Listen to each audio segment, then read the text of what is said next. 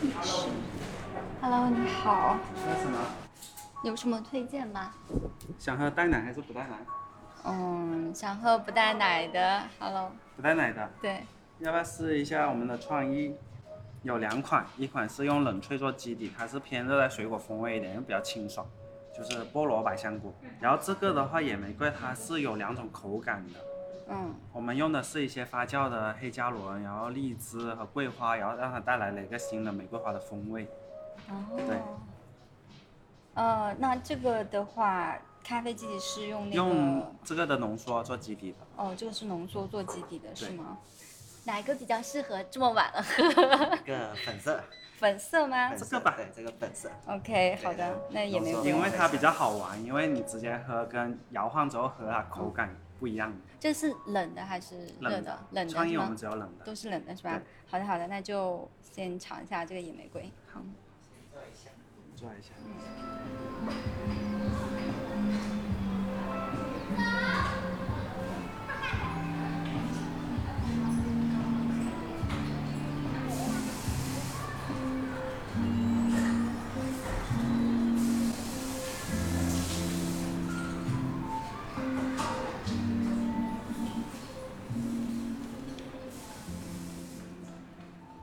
现在是在深圳嘛，然后现在是晚上咖啡店打烊之后，我们今天现场非常特别，除了我之外呢，还有两位在现场，然后一位是今天咖啡馆购这一期的主题咖啡馆 Planting Coffee 的主理人全日辉。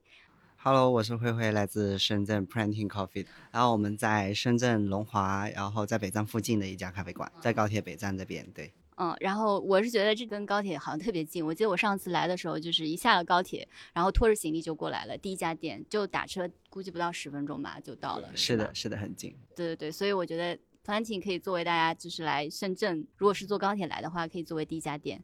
然后，然后今天在现场呢，除了小辉之外，我们还有一位联合主持，哎，就是今天蔡老师。蔡老师来打个招呼吧。Hello Hello，大家好，我是你们的蔡老师，呃，坐标深圳。嗯，哇，蔡老师声音真好听。真是的。先就是先来介绍一下小辉本人吧，因为你是比赛选手嘛。哦，对了，我要说一下，今天这一期的咖啡馆购，我们是采访的深圳的 CBC 三霸，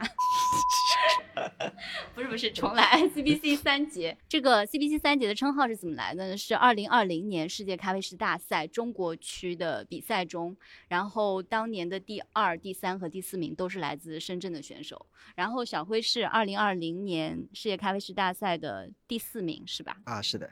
除了这个身份呢，小辉后面也一直在陆续参加比赛。你在二零二一年还参加了咖啡与烈酒比赛，对，二零二一年的时候，那一年就其实是咖啡师的强度太大了，然后想着，诶，我们可以去比一个放松一些的比赛，又可以喝酒，又可以喝咖啡。所所以这个咖啡与烈酒比赛，它是比咖啡还是比酒啊？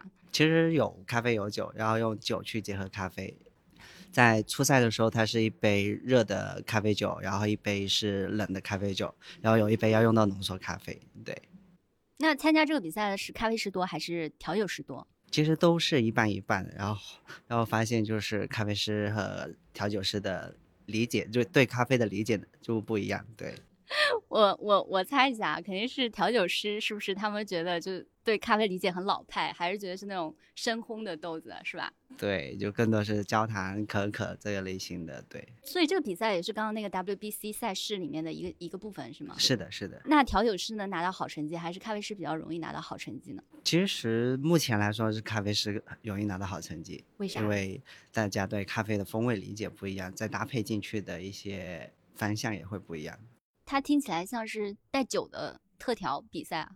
是的，它就是两杯特调咖啡，就两杯特调的酒咖啡。那现现在是不是就是上海就特别火的那个特调店 OPS，他们就也是当时的一个咖啡与烈酒比赛的冠军嘛？第二，第二，对你还没说你的名次，你你是二零二一年参赛的时候是第三名，第三对，然后第二是 OPS 的，然后第一是庙前的，哇，厉害！庙前是哪里的店在？广州。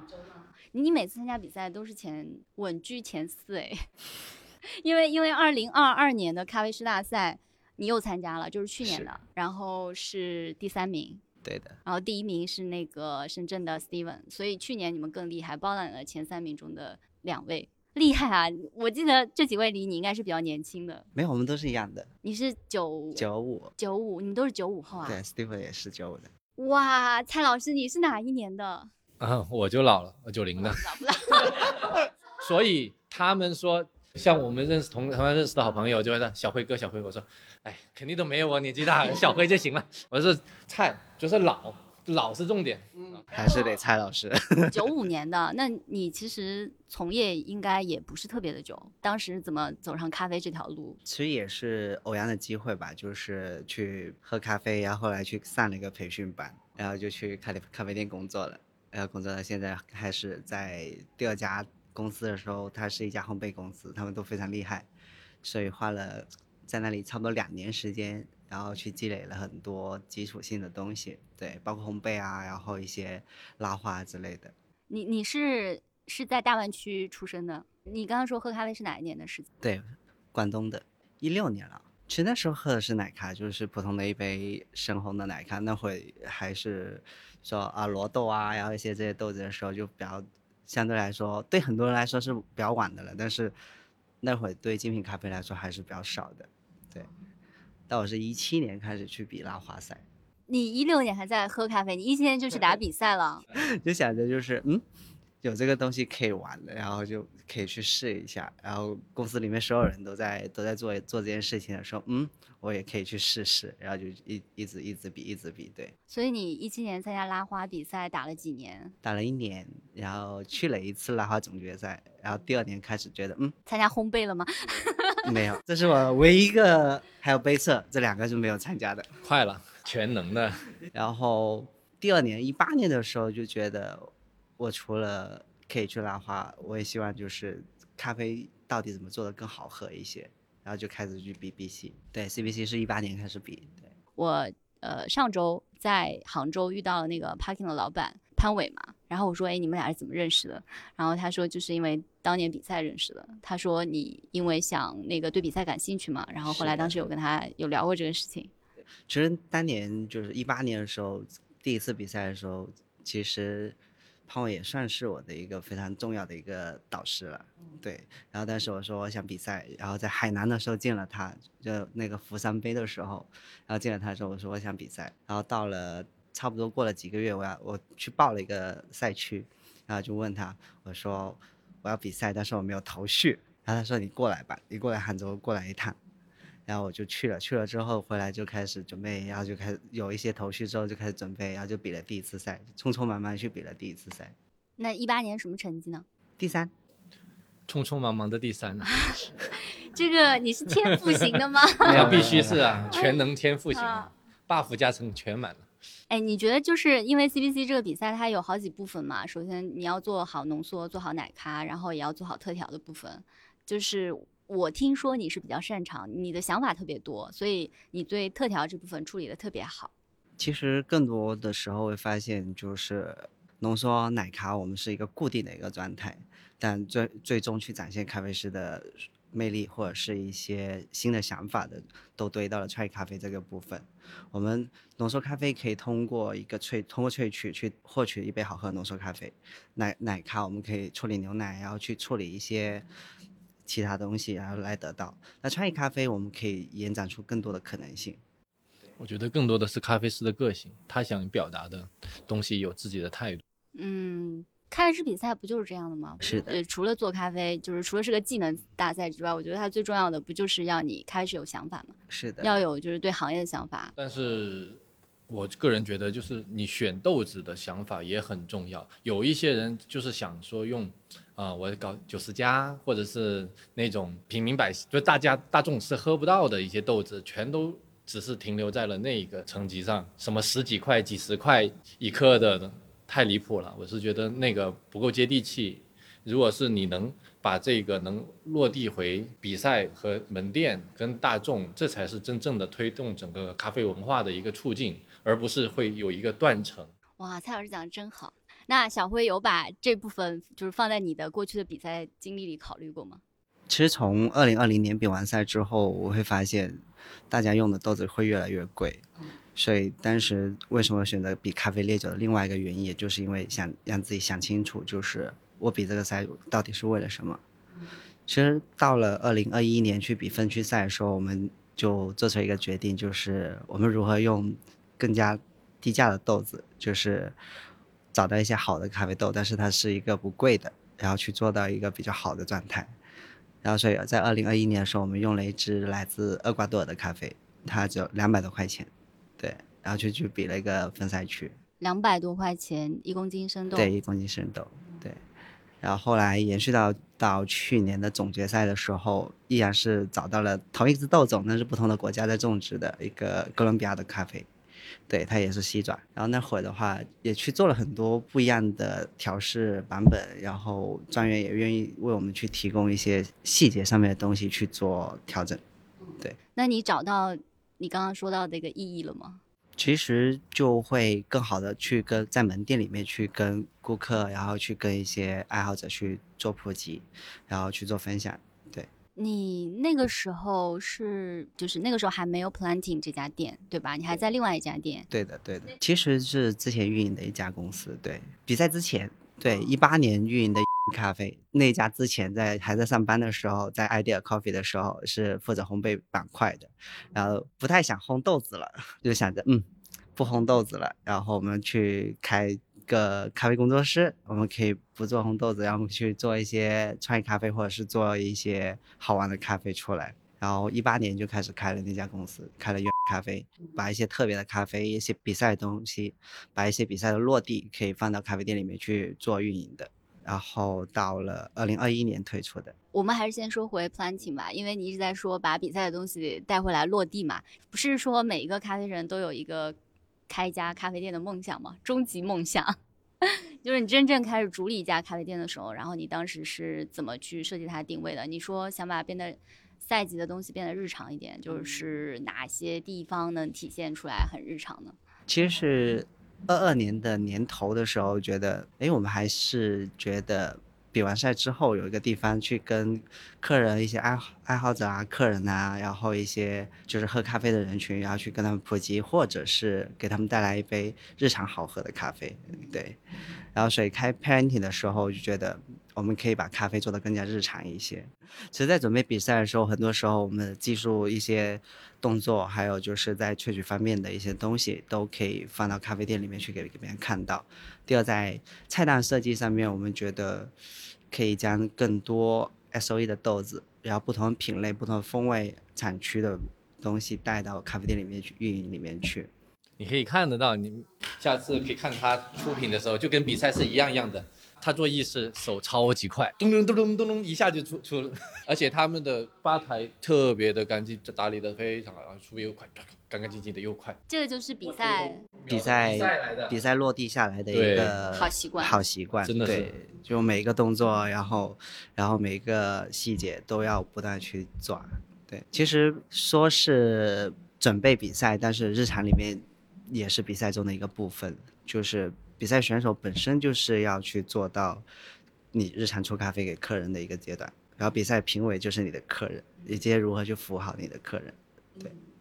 那我们这档节目，我有一个很坚持的环节，嗯就是聊菜单。因为因为我会发现，就是嗯，比如说现在很多爱好者，其实出门喝咖啡是去探店的，然后大家是有目的性去这家店的，他们需要很多的渠道。我觉得最好的办法就是在去之前已经充分了解到了这家店是做什么的，那就是也减少你们沟通的成本。就比如说他今天想来深圳，他可以在高铁上把这期节目听了，然后到你们店里面，其实这个沟通成本就可以降得很低。而且还有一点就是，嗯、比如说你在其他国家，澳洲啊或者在北美这些地方，你会发现不同的咖啡店可能，比如说同样要杯 latte，你在澳洲境内不会有特别大的变化。它可能装的杯子不是一模一样的，但是它不会在澳洲的 latte 不会出现像星巴克那么大的杯子这种情况。啊，就是你对你点的东西是有期待的，但是现在国内的咖啡市场就这点就就很奇怪啊！你们知道，就每家店的出品都有自己的规格对，，因为大家都有不同的流派、不同的手法，就相差太多了。是的，其实还有一点就是你面对的客群的不一样，就是你要是面对是写字楼、办公楼的客人，他需要的是大杯一点的，能给他续命、提提供能量的一杯饮品，他可能打包了之后就放在办公桌上，他想一边工作一边喝。如果你只有像那 Piccolo 那种小小杯的，他是没办法接受的。对啊，就我觉得 Piccolo 这个饮品，就比如说在澳洲的菜单上就很标志嘛，它那个杯子很小，就比他们拿铁杯还小，很小一号，那个应该是四点五盎司吧，或者到五盎司。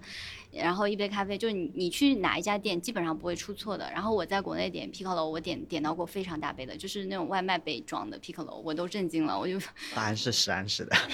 八盎司的好像还是对，所以这种情况真的挺多的。然后就是你们店里的菜单，首先是会定期更换的，是吗？对，在差不多就一个季度会更换一次，包首冲可能就差不多一个半月到两个月就会更换一次。哦，这么快的更更换频率啊？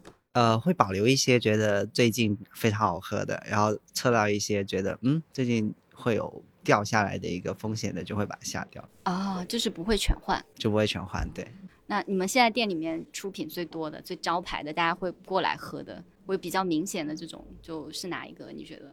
其实大概就是意式咖啡，然后手冲咖啡，还有创意咖啡，然后三三个品类，然后无咖啡的一个小的品类。对，日常因为这里是一个社区店嘛，是纯的社区店，所以我们在日常所需的客人就会在美式跟奶咖两个方向去选，然后偶尔就是大家觉得嗯要喝一些比较好玩的、比较有趣的，就会去选择创意咖啡，因为我们创意咖啡会在某一个。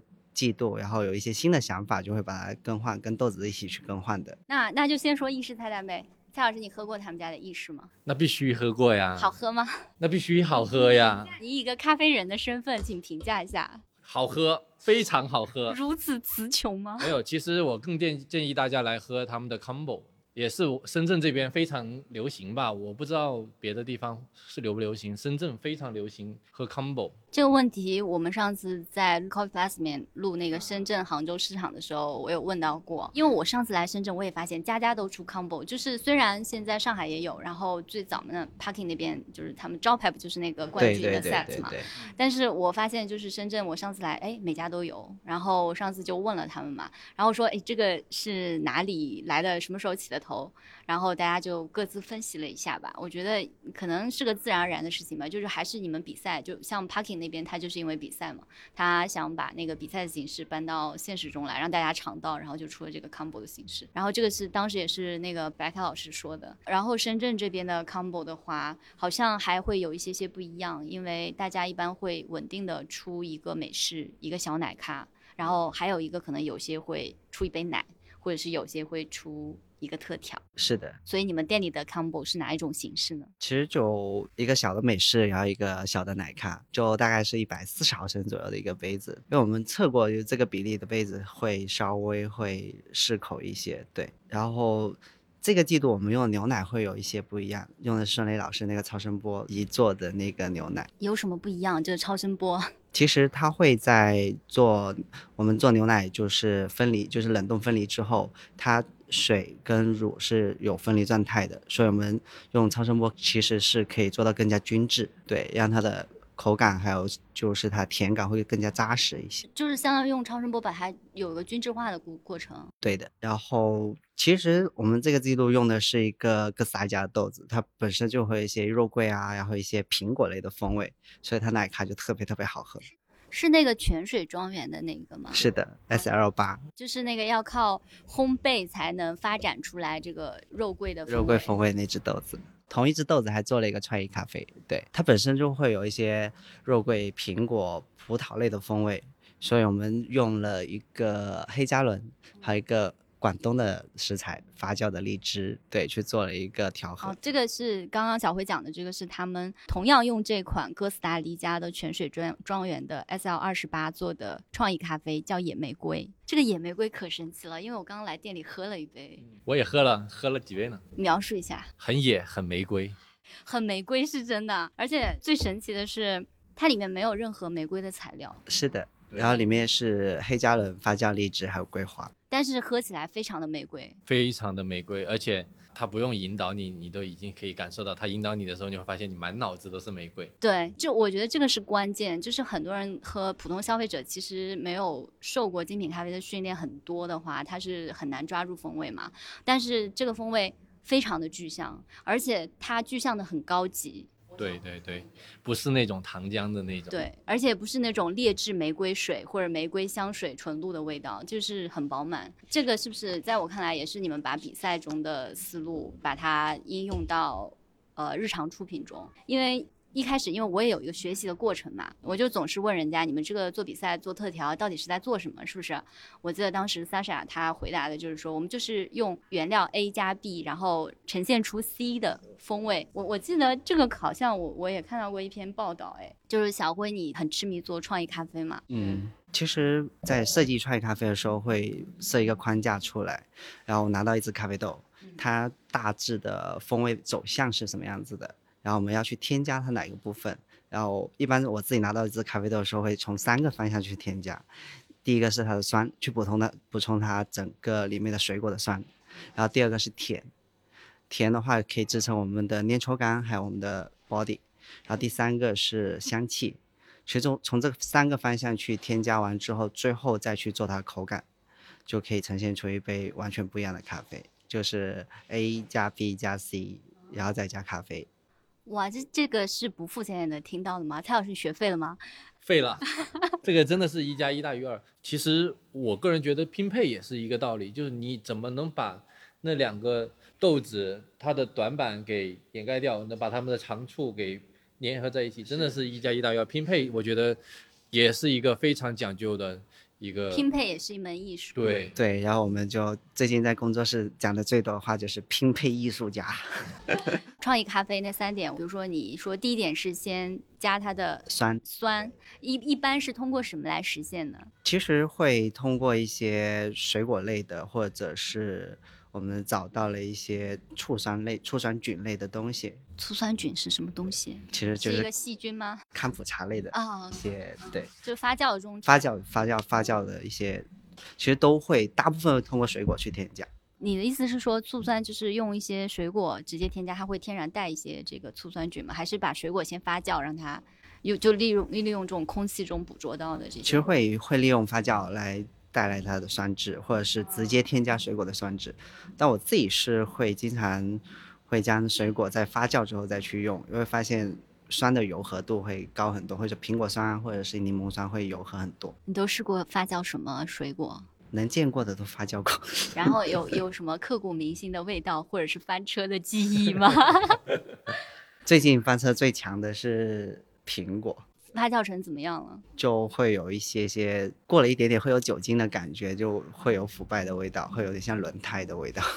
不过苹果就是在北美那边，他们因为种苹果嘛，就也产苹果，是有做苹果酒啊，就是苹果酒很流行，就叫 apple cider。因为我英国回来的，我就发现英国的都是那种小苹果，跟这边的那大的那种什么红富士啊，完全是两种品品口感。种不一样，品种不一样。之前我在加拿大的时候嘛，就是它那个苹果也有上市的时间嘛，然后当季的时候在超市里面，它每种品种就像咖啡一样都会标出来嘛，就每个味道都会有差异。然后我跟你们讲，就是在加拿大还有一个非常神奇的喝法，就是 cider，咖啡店里面会卖。因为这个 apple cider，我觉得有一个牌子是加拿大的，它当地有厂嘛，所以他们的咖啡店里面就是非咖啡类的饮品吧，算是几乎家家都会有。一般到了下午，尤其打烊之前，就有人过来，你猜不到，不是直接喝的，是用蒸汽的，就是用那个咖啡机的蒸汽蒸汽一下，叫 steamed cider。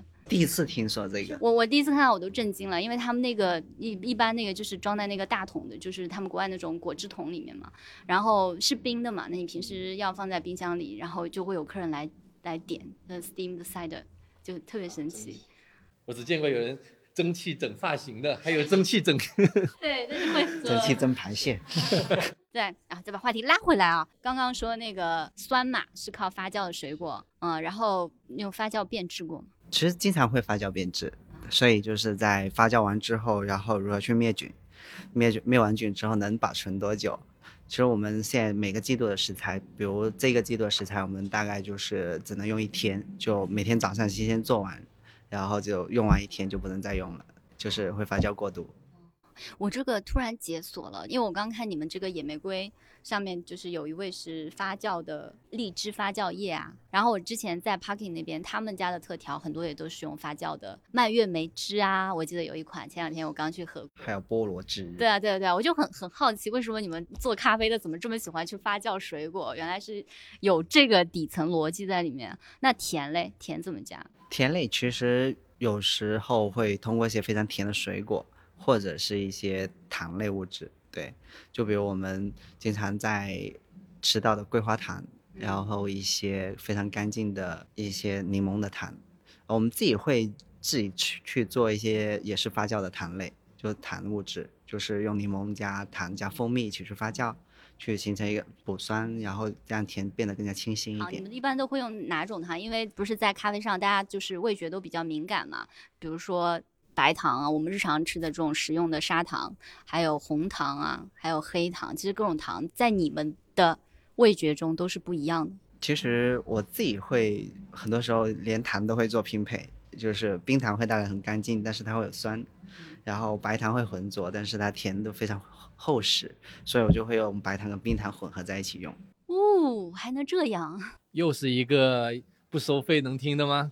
对，然后蜂蜜，蜂蜜会用的比较多，因为不同的蜂蜜会带来一些不同的不一样的风味，比如广东的荔枝花蜜、龙眼蜜这些东西，这些蜂蜜都会带来一些风味上还有是口感上面的变化。我觉得这个又是一个深坑啊，因为蜂蜜也是有各种不同的花种类啊，蜜蜂的种类啊，好像产的蜜都会不太一样，不同的国家、位置、区域。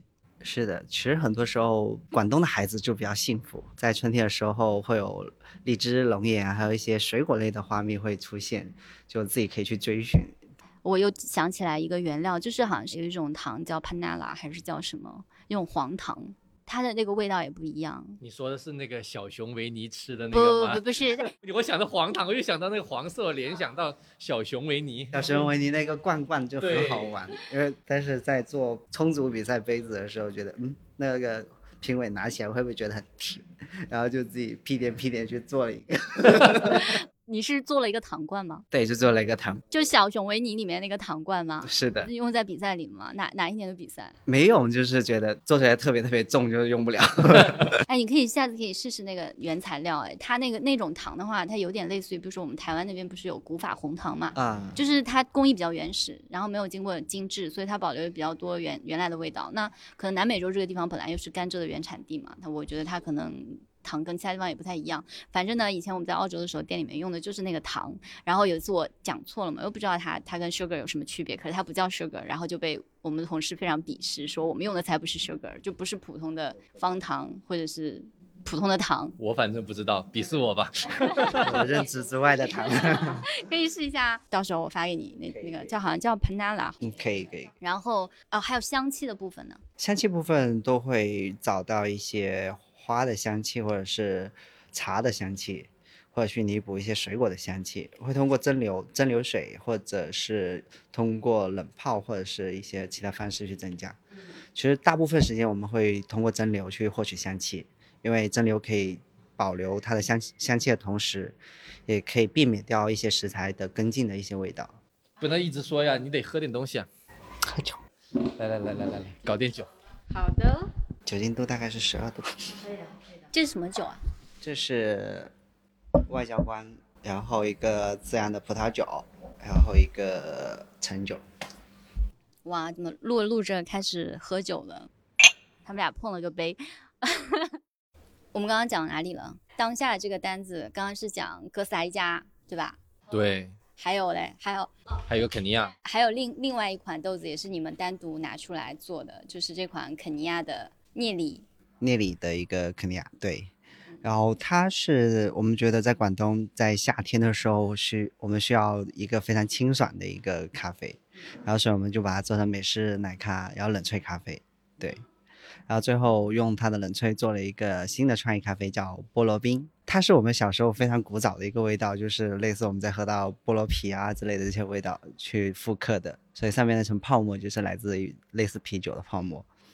菠萝啤是什么？菠菠萝啤酒吗？对啊，而且小时候经常小时候喝，因为的饮料度数非常的低。对啊，是你们小时候经常喝的吗？对，就是很广东特色的饮料是吗？对啊，因为它酒精含量很低，然后喝起来又像汽水，但又有点酒。小时候年轻只能喝这个啊。那小时候小时候过年过节吃饭的时候就喝的这个菠萝啤。哦，原来是这样啊！你们不讲的话，就我作为外地人完全没有 get 到你这个意思哎。那因为现在快夏天了嘛，然后前段时间我也听大家在讨论说有没有一个比较简单好喝的特调的方法，是不是这个菠萝啤就可以复制一下？其实是可以在家里复制的，就这个新鲜的菠萝汁，然后再加百香果，然后最后加一个冷萃茶就好了。百香果也是新鲜的，百香果新鲜的，然后过滤掉之后低温慢煮一下。低温慢煮秘密就是 多少低温，低温慢煮慢煮多久，这个是不收费学不到的。我们经常就是五十五度一个小时。哦，这样吗？所以这个就没有办法家里面复制了呀。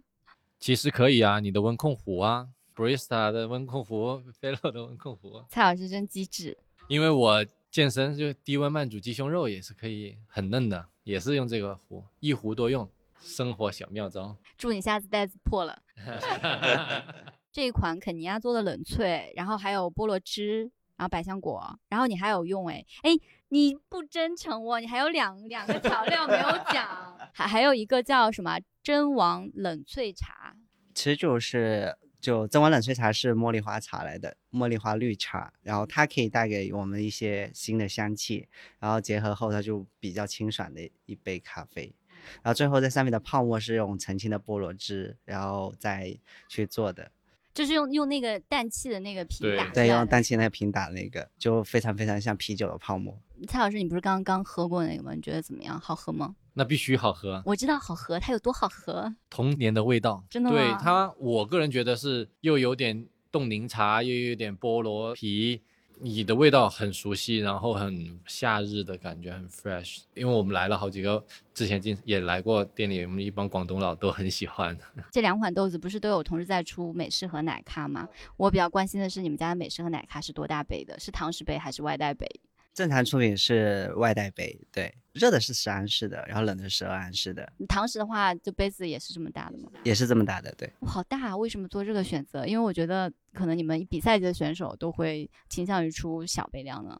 其实回到日常所需的时候，我们也需求让客人也需求要一个喝的更耐喝的一个杯型。经过很多测试的时候，会发现其实这么大的杯子并没有将它浓度降低，然后反而就把它呈现的非常清爽。那是不是这两款都是烘的不是特别的深的豆子？这两款都不会特别深，我们 S O E 都会相对会浅一些些。可是你浅烘的 S O E 做这么大杯吗？这这大吗？你知道深圳现在有一升的那种吗？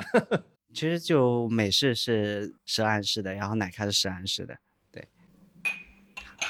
嗯，然后这个是两款会变的是吧？是会就是对，会更新根据季节的变化，然后或者是有新的想法，就会把它给就会变的一个豆子。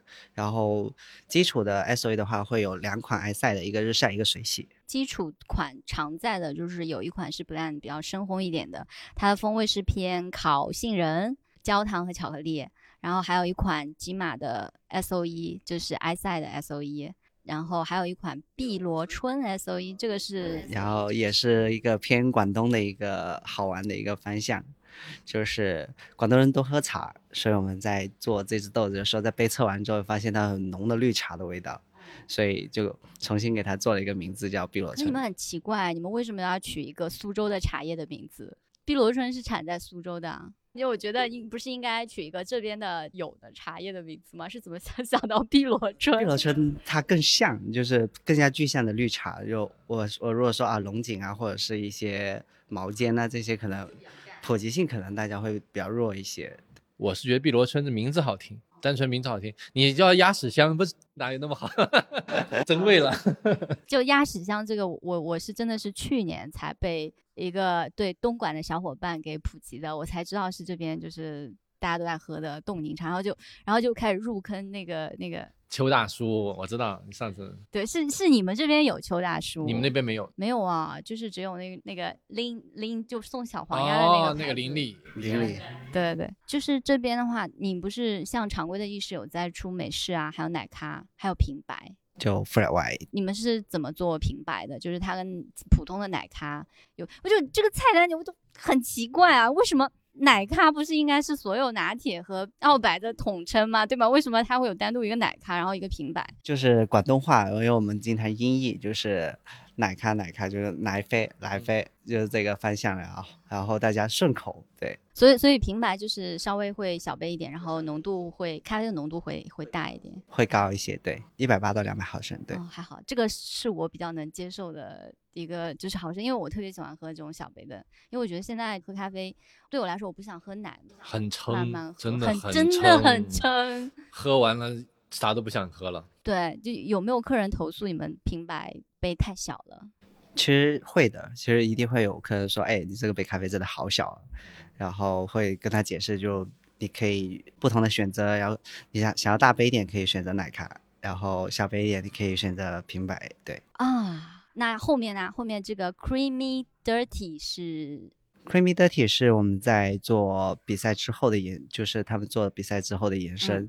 然后我们在做 combo 的时候会用到超声波牛奶，所以我们觉得在做 Dirty 的时候，我们依然可以去沿用这个方向的东西去做，所以就做了一个 Creamy Dirty，它真的会变得 creamy 吗？就非常 creamy。是一也也是一直在用这个超声波的技术吗？其实就是去年看完比赛之后去购置的一台，然后自己做了很多测试，发现真的很好玩。有多好玩啊？我就 get 不到它的好玩的点。因为你没玩过，我也没玩过，我也很好奇。就是它能给你咖啡或者给你的原材料带来什么不一样？可以给我们的原材料做到更加均质。然后，比如我们有一些油水分离的食食材，然后我们想让它更好的混合在一起，就可以用它去试一下。哪些是油水分离的食材？就比如我们在做冷冻分离，就是冰膜克之后，然后它一定是水分跟主体是有一些分离的，然后一些比如一些做油洗的一些东西，都可以把它均质。更多是比赛吧，更多会也是在比赛里面去延伸出来的一个产品。对，终于终于可以说手冲咖啡了。手冲咖啡的选品才是最关键的，很其实豆子很多，你要怎么选呢？符合自己的店内的特色，然后又不要跟别人撞，这个其实还挺讲究的。对啊，就是现在会有时候去店里面探店，就会觉得。嗯，豆子没什么新意，对，或者是很难选，很难太多了，我觉得也很难选。像我这种超级选择困难的，我就特别怕点单，因为我我站在面前，我真的不知道该怎么选。像我去外地旅游去喝咖啡店，除了朋友就是咖友介绍之外，我更多的会去看他的豆单，就是看他的。主理人的一个其实有有时候看到一些就是很多很多十几二十个的，我也会怕，就我不知道点什么好啊。真的吗？你你们都会怕吗？因为我觉得你很了解豆子啊，我觉得我挺佩服有些咖啡爱好者的，他们知道哦最近哪一款豆子值得期待，哪一个产区的是新产季到了，那我觉得可能选择范围就小很多。但是我就不知道，然后我每次面对的手冲菜单，我都不知道该怎么选。是，其实我们在做手冲菜单的时候，会会去思考，就是。我要在哪个部分选一些干比较稍微干净一些的豆子，然后哪一个部分是将风味放得更加明确一些，所以我们就分成了三个阶段。第一个阶段就是我们会将新产季的桂夏或者是一些比较好玩的豆子放在前面，中间是一些发酵类的豆子，比如我们今年我今年去年比赛用的一个哥伦比亚的 Dv 手，然后另外一个就是哥斯达加的豆子。到了后面就用了一些埃塞比较干净的咖啡，大家都会选。哎，在广东，大家水洗埃塞是喝的最多的。呃，来到，嗯，我要个水洗埃塞。对，你这个菜单的安排从上到下，其实你先把巴拿马龟下放在最上面，然后中间是发酵比较，就是所谓一些双双重厌氧的日晒，双重厌氧的水洗，然后反而把就是最普通平常的埃塞放在最下面。其实很多时候我们在看菜单的时候，我们会从下面往上看，是这样就好多人都是从下面往上看的。对，我没有发现，反正我每次就看菜单一脸懵。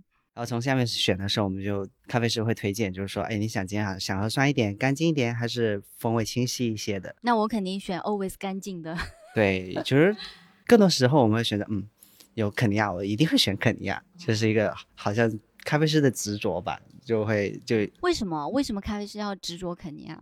它会有着非常明亮的果酸啊，然后一些类似乌梅处理，对，然后圣女果对黑布林之类的，对。那像你手冲的话，出品的时候你会做些什么？因为我记得我上次来点了手冲，然后你们还蛮有仪式感的啊，就是还有一个干香的专专门装了一点点的那个干香的蚊香杯，然后还有一个出品的杯子是用了 CCC 的杯子，是的，它的蚊香杯其实两个都是类似蚊香杯类型的。我们在想，就是本来门店会相对来比较小，然后我们很难去做到，就是我磨每一个咖啡要去给客人再围一次再拿回来冲。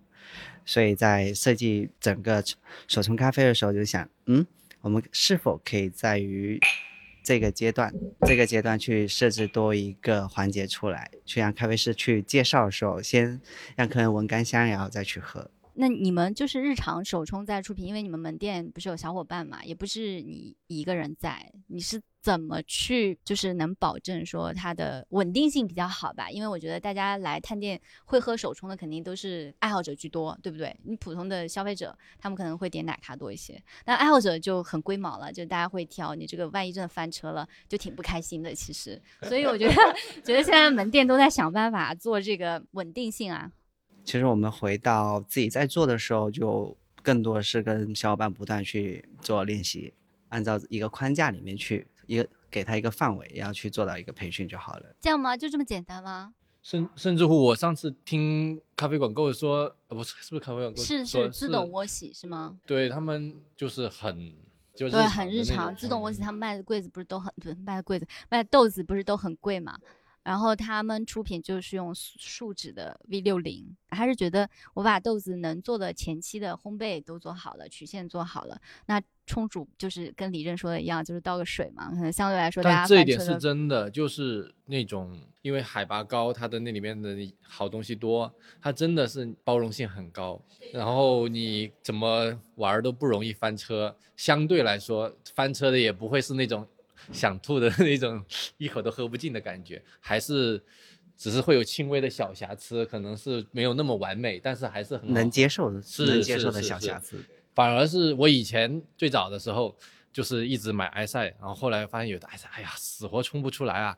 然后有一次朋友也是像上次菲菲他们寄的一十五克、十五克，我只有一针的机会，我很担心。一开始我说糟糕，只有一次没有试错的成本了，那怎么办呢？不管了，以自己理解硬着头皮冲，每一包都好喝，这都很惊讶了。你是怎么做到的？你做了什么？就其实冲煮框架还是那个大的时候，你不要脱离那个太多，你会发现那些豆子的包容性真的很高，但是都是好喝的。是的，就跟我们哦我们今天跟小伙伴讲的，就是我没有办法说让你去出到一个九十分的咖啡，但我希望你每天出的是一个八十分的咖啡，包括浓缩咖啡也是一样的。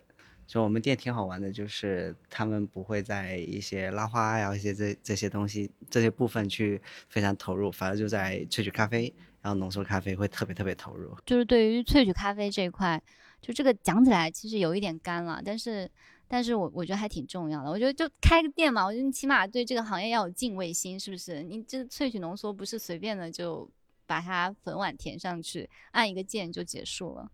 就是我觉得还挺挺那个的什么的，我觉得有有好多比较好的店，就还是挺坚持的在这方面，我我还蛮看重这一点的，所以我在选，其实我我在录咖啡馆购的时候选咖啡馆的标准，嗯，也不是随便选的，就是我也是觉得大家就你可以去探店，可能你今天探店翻车了也是挺正常的事情嘛。但是我觉得还是主理人要有追求，然后就是小伙伴也要有追求，就是还是有把咖啡做好的能力嘛。是的，其实每个人都会有，都会有从零到有，都是要一个过程。然后主要是他们就是大家愿意去喝，才能去改变。就是我今天喝到这杯咖啡真的非常好喝，到明天我做出这杯咖啡是否去追寻到我昨天喝到那一杯？然后更多时候不是说啊你要每天做，但你不喝，但你也不知道它好是坏。对，那样子的话，就变成一个操作机器啊，萃取所谓的萃取机器，其实这个其实是很磨人的。我像我做咖啡，我店里的客人给我有很正面的反馈，说啊你的咖啡好好喝，这个时候就是开心吗？就是肯定是有成就感。就回到我刚刚，因为我读的设计，落地很很难，但是这个咖啡它落地很快，就是一分钟了几分钟的事情，然后它会有及时反馈，那种给你的感觉是完全不一样的。这个是我非常热衷这一行的一个，带来一杯好的咖啡给客户、给朋友，来分享、去交流，这个是我比较看重的点。我我还挺理解你的，因为我跟蔡老师以前算是同行嘛，我们都是我们叫勘察设计类，是吧？勘察设计类，就是我也是我我因为我当时辞职也工作了七八年了，然后才辞职出去的，然后就在在澳洲做咖啡师，然后我当时还发了一条朋友圈，我就是觉得说打工十年不如做几天咖啡师，感觉来的有成就感，有满足感，就是那个反馈来的太及时了。而且，嗯、他们客人就是有些真的会把那个东西端过来跟你说，你你这个咖啡好好喝啊，然后就觉觉得还真的蛮不一样的。其实每次看到他们的表情都会挺好玩的，对。你们会紧张吗？就是你把咖啡给到客人的时候，你你会去观察他们？其实会多多多少少都会去观察一下他面部的表情，或者是细微的变化。其实他第一口，然后第二口、第三口的表情都会呈现出就是不一样的状态。然后也经常会有偶尔就是经常会有客人端回来，就是嗯，这些咖啡真的好好喝。然后昨天有一个把手冲咖啡拿回来，他说你今天咖啡加了糖了吗？是不是现在被问到这种问题，都会心里面窃 喜？那如果不好喝呢？如果反馈不好呢？其实就会不断去反思，就是嗯，今天到底是怎么回事？然后咖啡怎么不好喝？然后会不断去测试，然后大家一起喝，喝完之后，嗯，今天是什么问题？然后我们去解决这个问题。我也有一个，我跟你的不一样，你是观察客户的头几口，我跟你的点是不一样，因为我们店里打包杯居多，虽然体验感差，但是是因为条件的问题。然后我会有的时候，我们因为我们店也有一些座位，我会去收那个外外摆位位位置的时候，我会拿进那个咖啡，我会摇一摇，看它是空了没有。啊、对还是剩很多，还是剩很少，我会思考，我会很在意这一个点。就是如果我拿回来的全都是空杯，all in，那我就很可以非常开心。如果它剩一点点，那是证证明它饱了，可能是奶它饱了，那也理解。如果是满满一杯，我就要思考到底是我的问题还是他的问题，我很在意这个。这个是真的。我跟你讲，我我作为一个消费者来说，就是因为我上个月刚去过一家新店啊，在哪个城市我就不说了，但是他们家的咖啡做的非常的难喝。就我觉得，你既然做不好 S O E，你为什么还要把 S O E 做成招牌，把它打在门口，是不是？然后呢，非常不好喝。我觉得对我来说，就是如果我没有把这个咖啡喝完，就是对我来说是它是真的非常不好喝，而且也是一个比较小的平白的这种杯子。然后我我我我挺理解，但是我有时候真的是，如果点像那个蔡老师你们店里这种大杯型，我可能真的是因为喝不下，太太太多了。对我也会理解，因为我自己都喝不完，我自己的一大杯，那个是三百三的十盎司，还挺大的。刚刚不是说到那个 S O E 了吗？我觉得这种浅红的 S O E 想做好，好难哦，好难。其实对，其实对于萃取，然后对于烘焙都好都会比较磨时间。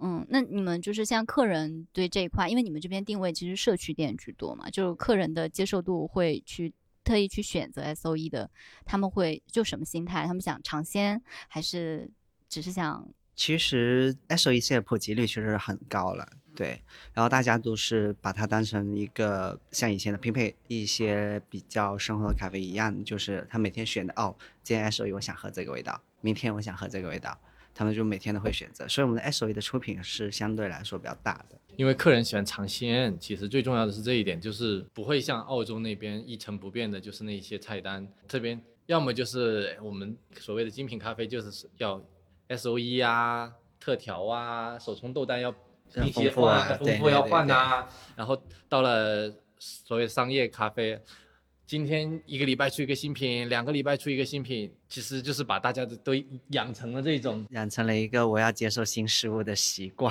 对，都是这样。就是到最后就是大家都互相很卷嘛。但我觉得你还卷的蛮乐在其中的，因为我是来之前我看过你的比赛视频，嗯，看了你二零二零年的。比赛视频，然后又看了二零二二年的比赛视频，我觉得就是你二零二二年的状态，单纯比赛展演的状态，就比二零年好了非常多，就是感觉松弛了很多。时间到了，还有就是有经验了嘛，我觉得啊经验越来越多，心有底了。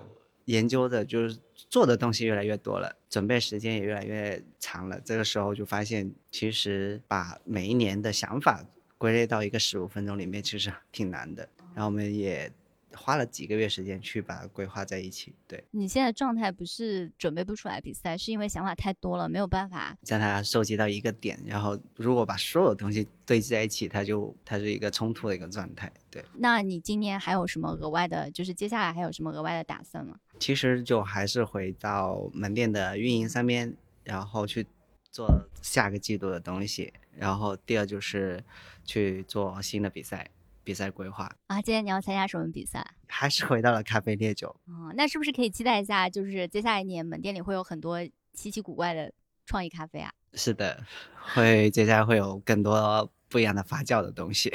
好的，为什么对发酵这么痴迷？最近其实会发现，就我们回到了我们寻找到这个东西的一个板块。其实发酵是我们获取风味最重要的一个来源的方向。就我们经常在看的就是，可能发酵是否是风味的未来？它，我觉得它可能不是未来，它一直是啊，它一直就没有发酵就没有现在啊。是，所以我们在想，就是咖啡豆的发酵其实时间没有特别特别长，所以哦是的还有更大的空间去做。然后回到比赛，酒都是通过发酵去获取的，所以我们想，嗯，我们可以通过咖啡烈酒再次将发酵不同的想法放进去。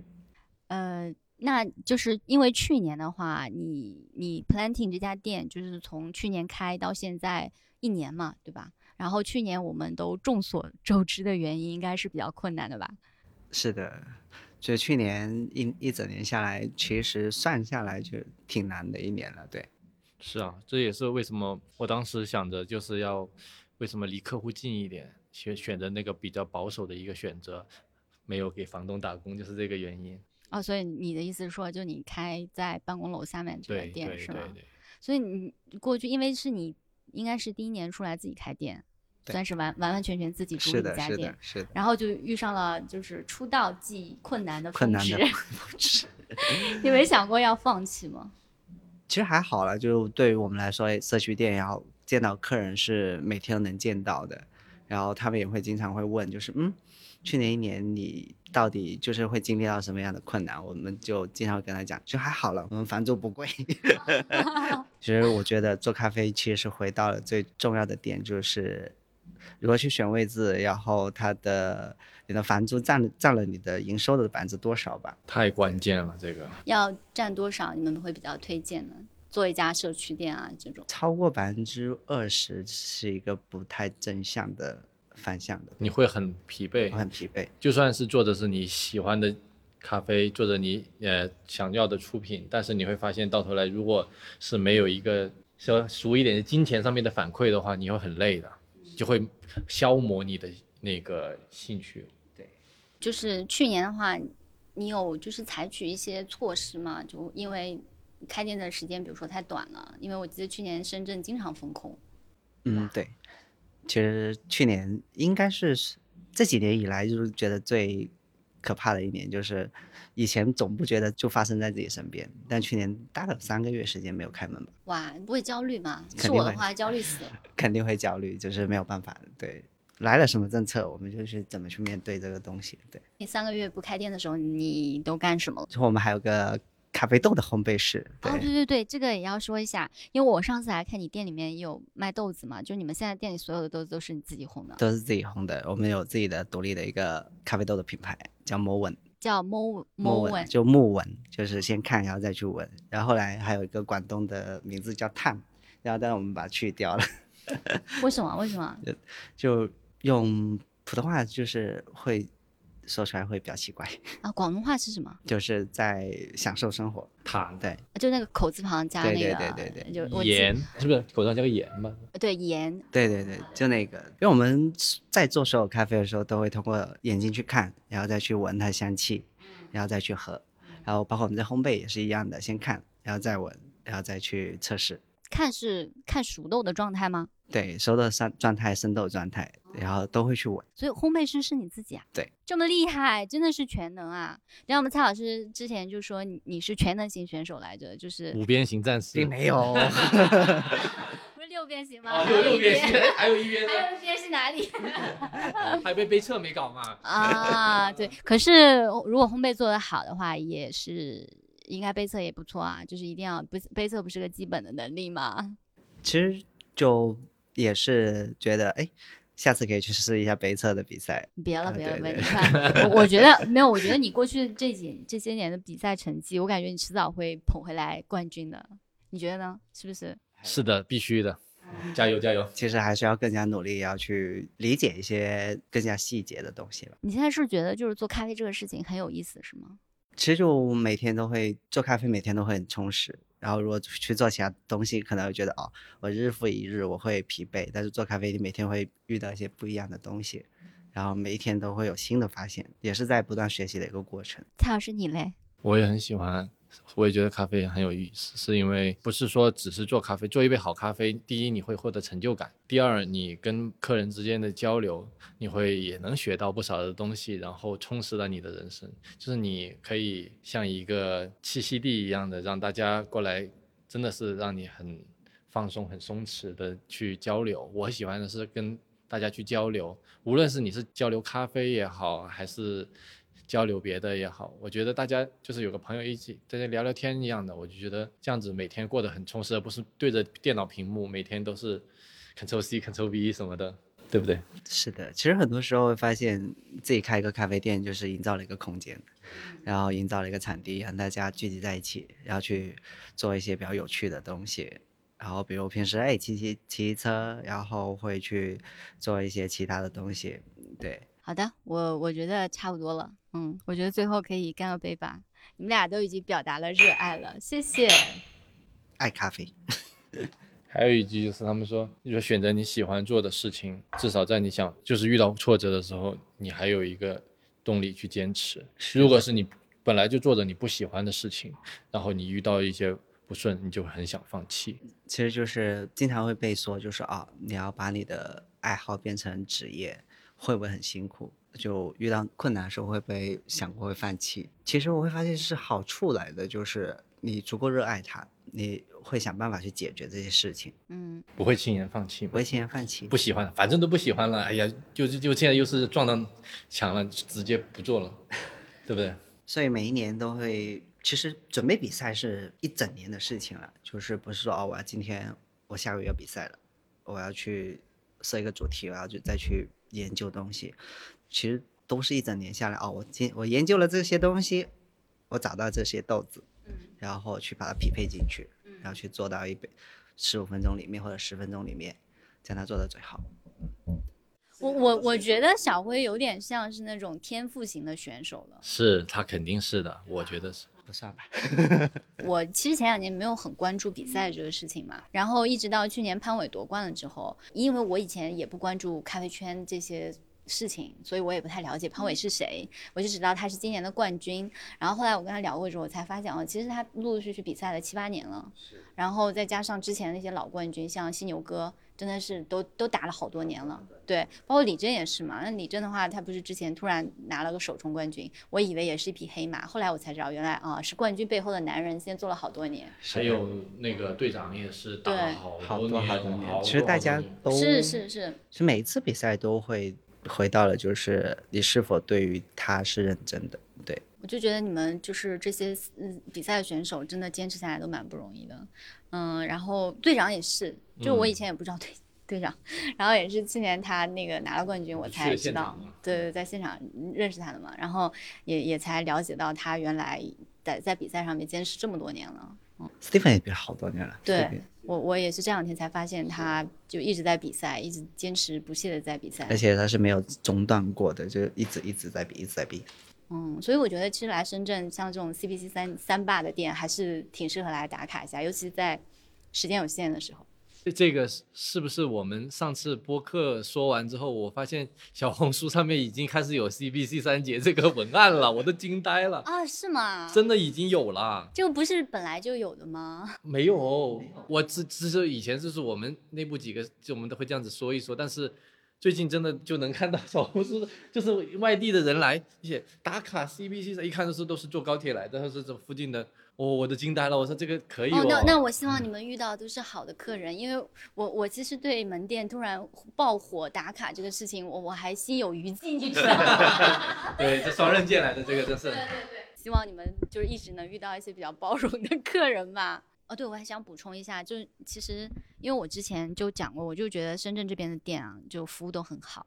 因为我还没没去广州体验过，但我就觉得，包括今天来 planting，然后我今天就大家服务都很好，然后都是那种柔声细语的，然后又很很观察，而且呃坐下来会倒水，然后倒完水之后就很会会给你耐心的介绍我们的菜单，就觉得服务都挺好的。毕竟还是一个服务行业，而且就对于咖啡来说，它也算是一个新的，就在深圳或者是在我们这边，就还是对一个还是一个新的，所以大家对于这一部分来说，还是会比较细心一些。因为你去一个咖啡馆，你的体验啊，它不只是一杯好喝的咖啡，这只是其中的一部分，还有你来的这里的感觉，然后还有就是他的对你的服务，其实它是一个很全面的考量的一个东西，它是你要可能是交流的好。体验的好，喝的那个咖啡都会好喝一点。还有，甚至乎你的呃，你的拉花拉的漂亮，心情好了，咖啡也会好喝一点。然后杯子漂亮一点，心情愉悦。对，嗯，是的，是的，是的。哎，就是说说起来，因为今天我们有三个人在嘛，我还最近我一直在想，就是怎么定义精品咖啡这件事情。我我不知道你们身边有没有就是对咖啡不太。了解的人，然后他们就会问：哎，你喝的什么咖啡啊？我们去星巴克，星巴克不好喝吗？那你就要给他解释嘛，什么是精品咖啡，什么是商业级别的速溶咖啡级别的。就是我我会觉得，可能大家在解释这个问题的时候，第一个都会解释说啊，精品咖啡，因为它的咖啡豆是什么 SCA 评分八十分以上的叫精品咖啡。但我觉得可能现在这个已经有点狭隘了，这个解释。这个很难啊，这很难去定义了。就我们也不能说啊，我，去去星巴克它不是一个精品咖啡。对，人家用的也是可能八十多分的对对对对，只是流派不一样。其实可能在于我们在理解这个东西的时候，它是一个想展现的东西。对，我觉得星巴克有时候服务也非常好呀。对啊，他们的甄选啊什么的服务都蛮好的。对，然后空间也好，体验。所以更多就是客户的需求。对他今天希望就是喝到一杯细腻一点的咖啡，还是一一杯特别一些的咖啡？对他会去选择。他只是想喝一杯他觉得好，就是好喝的咖啡，然后坐的舒服的时候，我们可以广东话歇一下，嗯，就是休息就躺一发，就是那个探探一下。但但大家那就是对这个好喝的定义就完全不一样了。那有些人可能就我觉得喝你们的这种。你们店里的这款特别深的这款拼配的 blend 特别好，这款年轮的他可能觉得这个是好喝，那可能我就特别喜欢喝你的 S O E 的那个小的这种奶咖。对的，所以就会有更多的选择，让他去顾客去做选择。对，有很多时候我们在在最开始去定义精品咖啡店的时候，我们就哦，我一定要这些东西，但最终发现就是更多的选择可以让他。更加愉悦一些，就是他今天选择到一杯他自己喜欢的咖啡，其实更多时候就是他自己喜欢最重要。对，这个才是你用尽一切的方法，最终的答案是让他觉得这杯咖啡好喝。对啊，就就是你们其实提供了更多的选择，就是你你也能包容到那些对口味上没有那么刁钻的这样的人。其实也不是不刁钻，他们有的喜欢喝那种浓郁一点的，但是他对于浓郁的定义，他也不是要那种死苦的，他也有要求的。要啊，对对对对，非常好的香气，焦糖香气，要可可的风味，但是它不要可可的苦。对哦，这个我也很理解，因为我是很不喜欢喝这种深红的咖啡的奶咖，但是我有时候有些店里面它可能只有深红的豆子，那我就会尝一下，然后有时候也会有惊喜，确实是就是香气很饱满，但是并不苦，是的，不会像那种烟灰水但是它是不苦，很厚实，但是它不是那种苦，就是你喝完下去你不会皱眉头的那种。哎，懂的都懂，哎，懂的都懂。行了行了行了，今天我觉得差不多。OK，嗯，OK，谢谢。不客气。